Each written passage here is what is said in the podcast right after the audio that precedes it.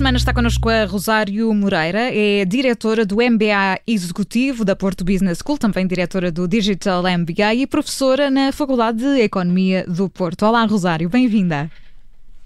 Olá, Ana, estás boa? Tudo bem, como estás? Está tudo a correr bem. O tema de hoje, como dizias há pouco, está relacionado com a da semana passada. Exatamente, porque há aqui é, muito para esclarecer. É sobre é? a decisão, é, é sobre a decisão de, de, comprar ou de alugar casa, mas quando, vem, quando é para viver. Portanto, o imobiliário, não na perspectiva do investimento, como vimos a semana passada, mas como habitação permanente. Olha, eu tenho aqui uma dúvida, isto por acaso é, é um assunto que me interessa bastante, confesso. Qual é a melhor opção então, comprar ou arrendar? Esta é seguramente uma das questões que, tal como tu, muitos jovens que querem sair de casa dos pais ou famílias que procuram habitação própria colocam a si próprias. Portanto, a decisão de comprar ou arrendar eh, depende sempre da situação de cada pessoa ou do agregado familiar e também do facto de, em algumas zonas do país, ser difícil encontrar habitação para arrendamento, arrendamento especialmente de longa duração. Eh, por isso, Ana, não há aqui uma resposta certa nem exata eh, que seja adequado para todos. Mas o que é que devemos ter em conta antes de tomarmos uma, uma decisão deste, deste tipo, Rosário? Bom, primeiro, devemos começar por analisar a situação económica e pessoal de cada um. Uh, atual e aquela que pensamos que vai ocorrer nos próximos tempos.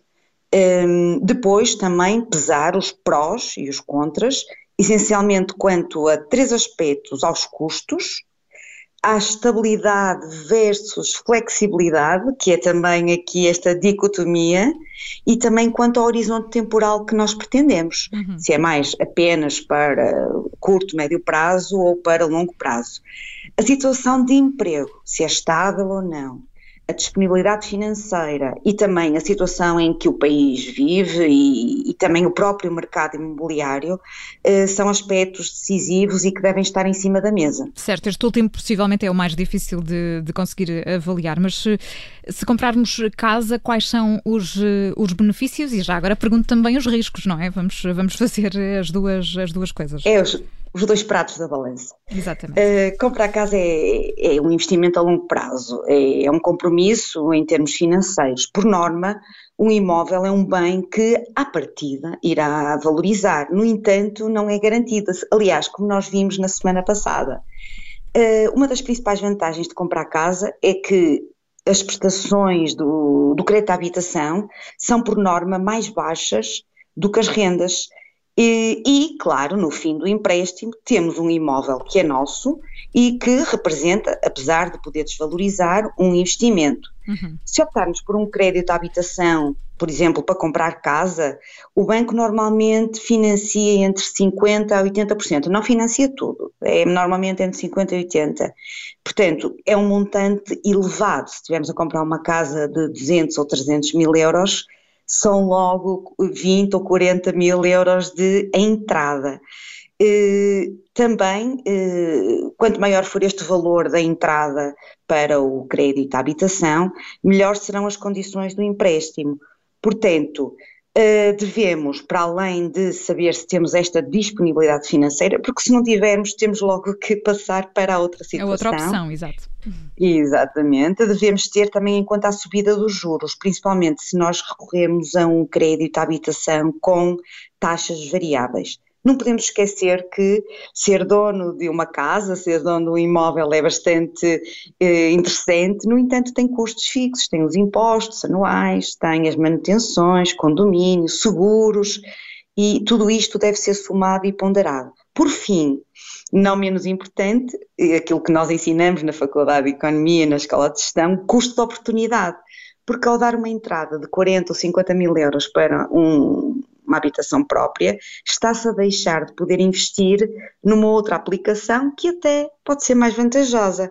Portanto, hum, há produtos financeiros que acabam depois por não poder ser utilizados neste montante e por isso temos também um certo custo de oportunidade.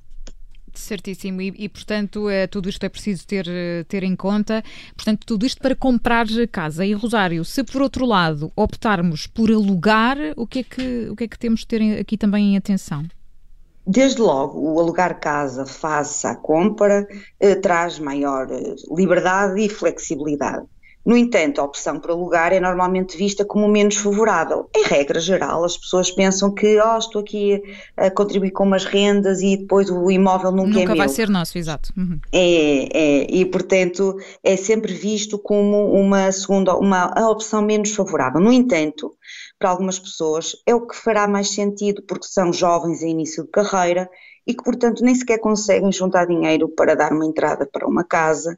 Eh, temos também eh, eh, pessoas que, que, têm grande mobilidade e que, portanto, mudando de trabalho, poderão ter que se deslocar para outra cidade. Também arrendar implica não ter que assumir aqueles custos que eu falei há pouco, o IMI, os custos com a manutenção, etc., uma vez que, por lei, são da responsabilidade do proprietário. Só tem, digamos que, para além da renda, eh, suportar as contas da água e da luz. Outra das principais vantagens é a facilidade então de se mudar, porque podemos não gostar dos vizinhos, para além de podermos ter de mudar, imaginemos acontece que muito, compramos. Acontece muito, sim. É, e portanto, neste caso, temos facilidade de mudar, se mudarmos de trabalho, ou ainda se a família crescer, há então maior liberdade e flexibilidade. Hum, há vantagens económicas também nesta opção, portanto, para além de não haver custos fixos, o arrendamento pode ser então uma melhor opção quando as taxas de juros estão altas. Um, e também permite, até certo ponto, rentabilizar melhor as nossas poupanças, aquele custo de oportunidade que falei há pouquinho. Uh, Pode-se, no entanto, correr o risco do contrato ser rescindido a qualquer momento e, portanto, com o pré-aviso e uh, tornar aqui alguma instabilidade familiar. Portanto, se tem uma vida profissional que implica mudanças geográficas, não consegue dar aquele montante de entrada porque é elevado. As previsões de evolução dos preços das casas apontam para uma descida. Vale a pena aguardar até que o preço seja mais, mais convidativo. Uhum. Taxas de juros mais altas e, por fim, não quer suportar aqueles custos todos associados a impostos, então a melhor opção é mesmo arrendar. Muito bem, portanto é tudo isso que temos que ter em conta, mas para terminar eu sei que queres também deixar aqui uma forma de fazer essas comparações, não é? Tu dás sempre é, aqui uma possibilidade de sites que ajudam sempre.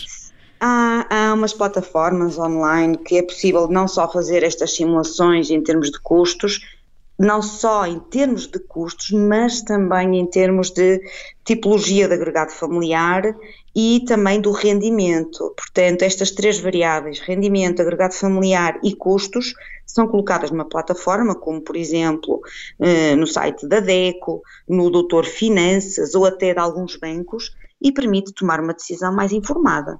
Muito bem, é isso mesmo que nós eh, queremos, eh, também aqui no, num café e a conta todas as semanas, esclarecer essas eh, dúvidas. Rosário, muito obrigada, até para a semana. Entretanto, aproveito que nós falamos nessa primeira versão uh, desta rubrica sobre estes investimentos imobiliários e aproveito para dizer, para Sim. quem nos está a ouvir e perdeu esse episódio, está disponível em podcast e também no site do Observador para poder ouvir e partilhar com quem quiser. Na próxima semana cá estaremos. Rosário, obrigada. Boa semana para ti. Deus, Ana, boa semana Obrigada. também para ti. Adeus.